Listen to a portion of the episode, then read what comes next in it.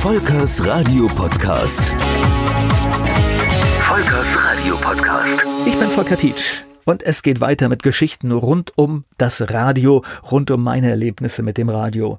Ein ganz großes Thema in den Jahren 1989, 1990, das war natürlich das Ende der DDR, die Wiedervereinigung, ein starkes Thema, das mich natürlich auch in der Arbeit bei Radio Regenbogen begleitet hat.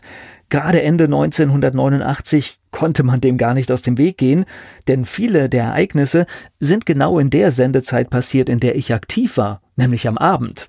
So auch die Grenzöffnung, und somit waren die sonst eher einfach strukturierten Musiksendungen auf einmal auch mit Themen voll.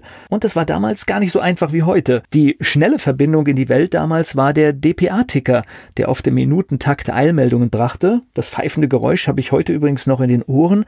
Und man hat das Pfeifen gehört, ist zum Gerät hingegangen und dann baute sich Zeile für Zeile die Meldung auf. Im Laufe der Zeit gab es dann die Meldungen sogar auf dem Schwarz-Weiß-Monitor, obwohl ist nicht ganz richtig.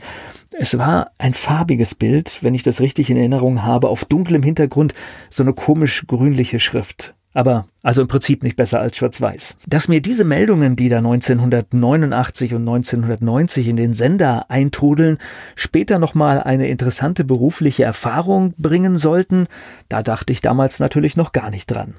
Aber der Rundfunk in der DDR musste natürlich auch umgebaut werden, und das begann mit dem öffentlich-rechtlichen Rundfunk.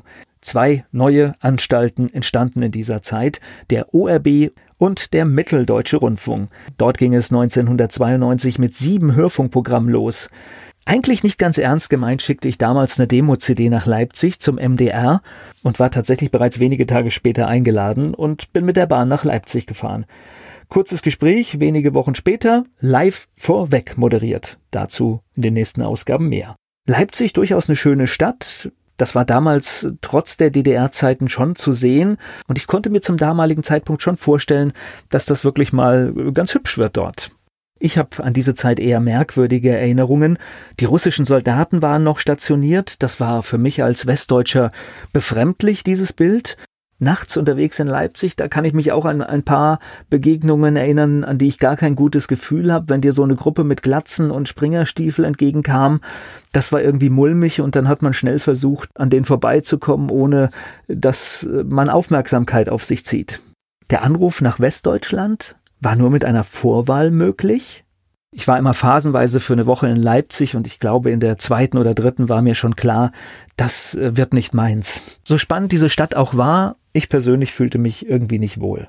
Auch das Gefühl im Sender war kein gutes. Radiomacher aus dem Osten, denen eine Reihe Besserwissis vorgesetzt wurde, da trafen Kulturen aufeinander, ohne dass dies von Führungsseite des Senders tatsächlich gestaltet wurde. MDR Live, ich als Mitarbeiter aus dem privaten Radio kam zu einem ARD-Programm, das kommerzieller war als alles, was ich zuvor gesehen und gehört hatte. Aus meinen Ausflügen nach Leipzig erzähle ich in den nächsten Folgen, aber eine Sache habe ich damals gelernt. Dieser Blick in die neue Option hat mir gezeigt, wie toll es eigentlich in Mannheim war bei Radio Regenbogen. Und obwohl ich in dieser Zeit schon viel an meiner Selbstständigkeit gearbeitet habe und immer wieder gedacht habe, ach, ich lasse das mit dem Radio jetzt mal, war dieser, dieser Ausflug nach Leipzig dann doch der entscheidende Kick, warum ich äh, überhaupt noch zwei, drei Jahre bei Radio Regenbogen weitergemacht habe, weil ich erstmal gemerkt habe, was das doch damals für tolle Umstände eigentlich waren. Das nächste Mal geht es weiter mit ein paar Geschichten aus Leipzig und zum Abschluss MDR Live klang akustisch so. Die Lieblingssongs von gestern, die größten Hits von heute. MDR Live. Wenn auch Sie Geschichten in einem Podcast erzählen wollen, dann nehmen Sie doch mal Kontakt auf. Ich freue mich, vielleicht können wir da gemeinsam was erreichen. Ich bin Volker Pietsch. Volkers Radio Podcast. Volkers Radio Podcast.